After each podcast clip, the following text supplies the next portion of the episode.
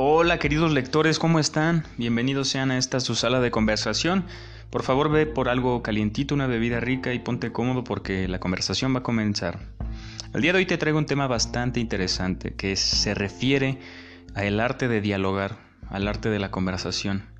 Las palabras forman algo fundamental en nuestra vida del ser humano, ¿no? Las palabras sí cambian el mundo, las palabras hieren y lastiman el alma, pero también son medicina para el alma. Decía Sigmund Freud que el ser humano no ha inventado medicamento alguno que pueda suplir a unas pocas palabras de bondad. ¿Y sabes qué es lo bonito de las palabras? Que eh, el psicoanálisis se dio cuenta que verbalizar algo que tenemos adentro, tratar de razonarlo y hacerlo y expresarlo más bien en palabras te ayuda a superar un trauma, ¿no? Decía Carl Gustav Jung, solo lo que se entiende se supera, ¿no?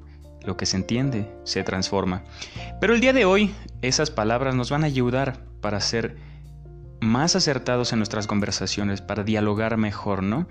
Entonces muchas personas hoy en día están sesgados por el querer tener la razón, porque en sus labios habite la verdad, pero amigo mío, no hay tal cosa. La verdad no vive de quien grite más, por quien al más alce la voz tampoco. ¿Qué es la dialéctica? Este precepto filosófico es muy interesante y si lo aplicamos en nuestras vidas, es una manera muy bonita de dejar a un lado todos estos sesgos de nuestro ego que siempre quiere tener la razón y nunca quiere decir, bueno, me equivoqué, voy a cambiar de la forma en que pienso porque en verdad este, mis argumentos eran débiles, ¿no? ¿Cuántas veces ha dicho eso alguien? Pues pocas, porque la gente dice, no creo, pero esa es tu verdad, no mi verdad. Pues no, en realidad deberíamos consensuar una verdad eh, en comunión, o sea, una verdad para todos, ¿no? De esto se trata la dialéctica, de llegar a mejores acuerdos entre dos partes mediante el diálogo y no querer anteponer una idea y debatir y desgreñarse o pelear. De eso no se trata. La, el, debate. El debate se trata de progreso. Y hoy en día es muy difícil ver progreso en una conversación porque no llegamos a buenas conclusiones, siempre es tirar y aflojar y, querer siempre argumentar mejor, pero la dialéctica no es esto. Te voy a definir qué es la dialéctica para que entiendas qué bonita es la dialéctica, ¿no? Un ejercicio dialéctico te ayuda a sacar mejores conclusiones, te ayuda a nutrir tu mente de nuevos y ricos conocimientos. Pero sí, vamos allá. ¿Qué es la dialéctica? Se conoce como la dialéctica a la técnica que intenta descubrir la verdad mediante la confrontación de argumentos contrarios entre sí. Es el choque de ideas, por eso es una conversación, porque para que haya choque de ideas deben haber dos argumentos, el tuyo y el de otra persona, o inclusive más personas, ¿no? Pero la dialéctica busca hacer un consenso, una síntesis de esos dos argumentos, por eso dice la confrontación de argumentos, dos argumentos chocando para sacar un resumen de los dos, ¿sabes? De esto se trata la dialéctica. Entonces, en base a ello, no hay discusión, hay diálogo, no hay conflicto, hay progreso. Entonces, la palabra, la palabra se origina del griego dialectique. La dialéctica es el arte de persuadir, debatir o razonar ideas diferentes. Ve qué bonito, lo voy a... Voy a dar su em, etimología que viene del griego, que es dialectique. La dialéctica es el arte de persuadir. ¿Qué es persuadir? Hacer cambiar de opinión. Y no al otro, sino inclusive a ti mismo. A los dos, a todos. Quien se jacte de profesar el culto de la verdad Amigo mío, tenle miedo, porque no existe tal cosa y no hay tal ni no hay verdades absolutas, ¿no? Es por eso que debemos estar en contacto, en constante diálogo para afrontar y confrontar nuestras ideas, porque luego creemos con ideas bien tontas que creemos absolutas o radicalizamos esas ideas. Ve lo que hizo Hitler, él creía que su nación era la más bonita y la mejor del mundo y que estaba por encima de todas pues radicalizó una idea porque tal vez nunca la confrontó con alguien o todas las personas con las que se rodeaba pensaban igual que él. Por eso es bien importante, para agudizar ese colmillo tenaz que te va a dar eh, la manera de razonar mejor y, de manera más eficiente es juntarte con personas que piensen diferente a ti, para estar en constante aprendizaje, porque eh, hoy en día los algoritmos nos muestran cosas que nos gustan a nosotros y nos limitan, dejando un sesgo cognitivo de aprendizaje porque nos, nos, eh, muestran cosas que, no nos van a, generar un malestar, ¿no? sino van a vamos a ver que el mundo piensa igual que nosotros, pero pues no es así. ¿Sí me entiendes? Entonces, es de vital importancia es entrar en discurso, dialogar con, todas las personas que nos rodean para llegar a nuevas conclusiones. En un discurso la dialéctica consiste en presentar una idea principal o concepto, denominado tesis. Esto se, se divide en tres. El primer precepto es la tesis. Después viene su contraparte que es la antítesis, que es el sí y el no, por ejemplo. Todo, toda afirmación en esta vida, para que lo entiendas mejor, tiene una parte contraria, una negación. Su lado oscuro, por ejemplo. El bien tiene el mal, el sol tiene la luna, el negro tiene al blanco. todo tiene una contraposición, ¿no? Y aquí, en la dialéctica, por ejemplo, se empieza con una tesis, ¿no? Que es una teoría, que es una afirmación, puede ser una verdad. Nosotros la decimos, a ver, el cielo es azul, sería mi tesis, ¿no? Sería mi verdad sería la teoría con la que estoy empezando, ¿no? Y después viene una antítesis, o sea, es la contraposición de la idea principal, a la cual se contraponen diferentes argumentos o ideas conocidos como esa antítesis.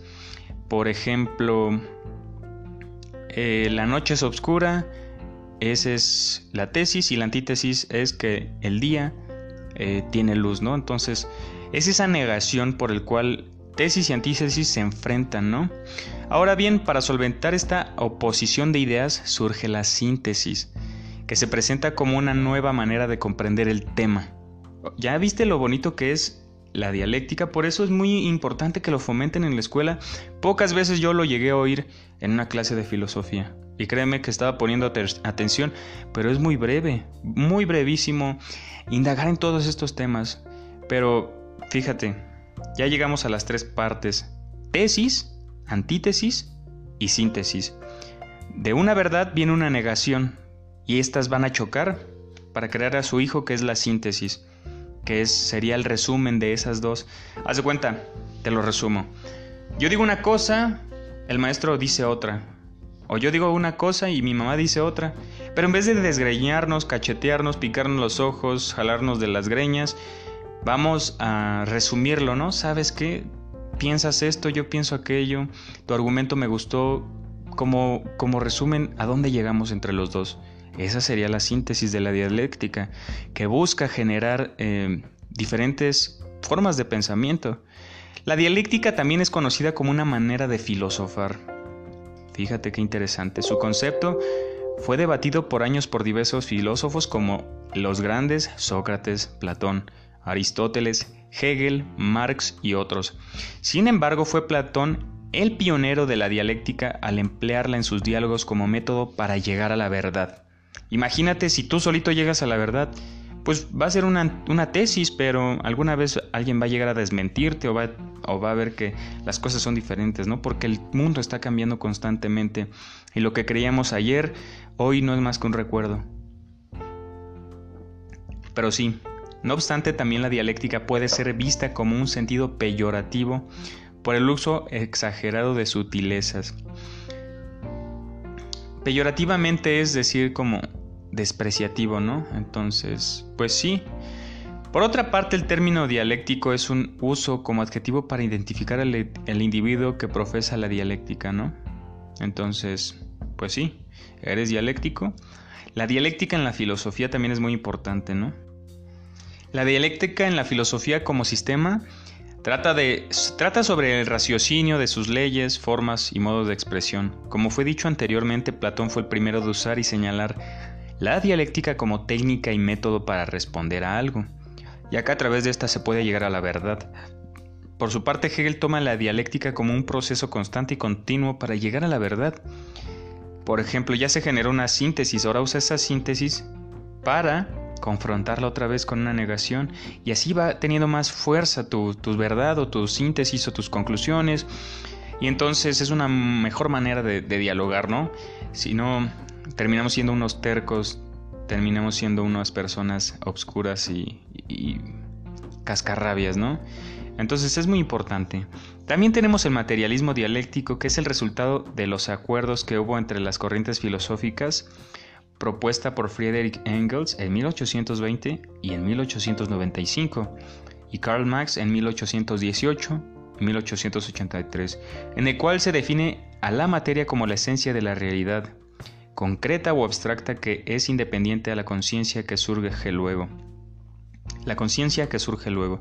Para muchas personas que estén lejos de interactuar con la filosofía o de leerla, tal vez esto le pueda ser ajeno o muy difícil de entender, pero te lo voy a resumir. Ellos dicen en este materialismo histórico que el ser humano, su esencia, viene de una realidad, de todo lo que experimenta al vivir. O sea que la, la identidad, la personalidad, el carácter, lo adquirimos desde el momento que nacemos con todo lo que hemos experimentado con todo lo que hemos vivido, todo lo que nos gusta, todo lo que las personas con las que hablamos, nuestros maestros, inclusive nuestros papás, son lo que van generando y moldeando nuestra esencia material, todo lo que vivimos, ¿no? Entonces ese es el materialismo dialéctico, hechos históricos, entonces es muy interesante. Por otra parte, el materialismo dialéctico fundamenta las teorías del comunismo y como ciencia filosófica se opone al idealismo filosófico propuesto por Hegel. Hegel, en su idealismo filosófico, dice que todo el mundo es ideal, inclusive nuestra personalidad, pero para que tú, según yo, que soy más inclinado por Marx en esta teoría, para que tú llegues a una conclusión debes experimentarla, ¿no? Debes interactuar con ella. No hay ideas natas, no, no te nace esa idea de la nada. Si no tienes que vivirla, tienes que escucharla, tienes que no sé, interactuar con ella. Eh, dialéctica erística, también este tema es muy importante. En primer lugar, se debe de aclarar que el, el término erística, para una mejor comprensión del tema, erística se entiende como los tipos de argumentación que se emplean para terminar con éxito una discusión o debate. Para el filósofo Schopenhauer, a través de la lógica se llega a la verdad, pero la erística deja de lado la verdad como objetiva siendo más relevante el aspecto de esta, ya que lo único importante es lograr la victoria sin importar que los fundamentos sean ciertos o falsos. Aquí ya se viene como más una retórica. La erística se trata de llegar a a ganar a la verdad, no importa los recursos, sino bueno, en su libro La dialéctica erística es una expresión que describe la obra no concluida de Schopenhauer publicada en 1831 por su amigo el filósofo Julius Frauenbach, conocida por el arte de tener la razón o cómo vencer en un debate sin tener razón, en la que señala 38 estrategias para una discusión independientemente de tener o no la razón. Dialéctica erística es un libro de eh, Arthur Schopenhauer, este gran filósofo, que nos dice cómo llegar a la verdad, pero mañosamente. La verdad no es que sea un ejercicio dialéctico, sino pues son mañas para, para profesar el punto de la verdad, pero pues ¿para qué lo quieres? Nada más para que la gente te reconozca. El día de mañana va a llegar un verdadero lúcido a tacharte de chapucero o, parlanchín, entonces no, hay que llegar a consensos en grupo, en, mediante el diálogo, y es muy importante. En la lógica dialéctica, la lógica dialéctica fue propuesta por Hegel. Sin embargo, parte de sus planteamientos ya los habían hecho Aristóteles y Heráclito, conocimientos muy, muy antiguos. La lógica de la dialéctica pone su atención en el desarrollo de las ideas y en la inteligencia con la que se responde a la contradicción de la dialéctica. Por tanto, resulta una meditación entre lógica pura y análisis dialéctico de las contradicciones. Bueno, esto para mí es la mejor forma de un progreso en sociedad, con acuerdos, con enfrentando verdades, haciendo que todos participen en ello y se informen, ¿no? También para razonar necesitamos estar informados porque muchas personas, eh, por ejemplo, hace poco estaba hablando de, la situación económica en África y, hay personas que dicen, las personas son pobres porque quieren, pero pues no han visto gente comiendo en la basura en África que pues no hay nada más. Ellos nacieron ahí y si se esfuerzan pueden llegar lejos, pero a ser millonarios como Jeff Bezos, uno en mil millones. ¿eh? Entonces, es desconocer es sesgarte, ¿no? Y opinar sobre un tema que desconoces también lo es. Es mejor escuchar. Parte de la dialéctica creo yo que es escuchar. Escuchar es aprender y analizar, reflexionar, porque cuando alguien está diciendo algo y tú no lo entiendes y tú estás pensando en tu idea y no analizas lo que estás viendo, ahí hay un sesgo total. Solo quieres que tu idea verse sobre la otra, entonces no. Escucha, analiza, refiere, concreta. Concreta es decir, bueno, en base a lo que tú me mencionas y en base a lo que yo creo, creo que tienes razón en esto, pero creo que esto es más fuerte por esto y aquello.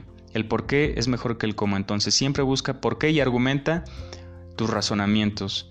Entonces, creo que sí, esta es la manera más adecua para llegar a un diálogo concreto, directo, para un, un mejor desarrollo en sociedad. Imagínate que las, las decisiones de la opinión pública las tomara una persona sin consultarlas o cuestionarlas, sin eh, fijarse en las necesidades a viva voz de las personas que están careciendo de ciertas cosas, pues no llegamos a ningún lado, entonces se harían más pobres los pobres, más ricos los ricos, y se viviríamos en un caos, entonces el debate, el diálogo es una manera dialéctica de acercarnos a la verdad de una manera más adecuada, más sencilla y humildemente posible. Como siempre, toma lo que creas necesario, pertinente u oportuno. Comparte con tus amigos este podcast sobre filosofía o ciertas cosas que son interesantes. Te mando un gran abrazo y espero que te haya gustado. Eh, forma parte de esta comunidad suscribiéndote, dándole like y esas cosas. Espero que estés muy bien. Nos vemos en el próximo. Chao.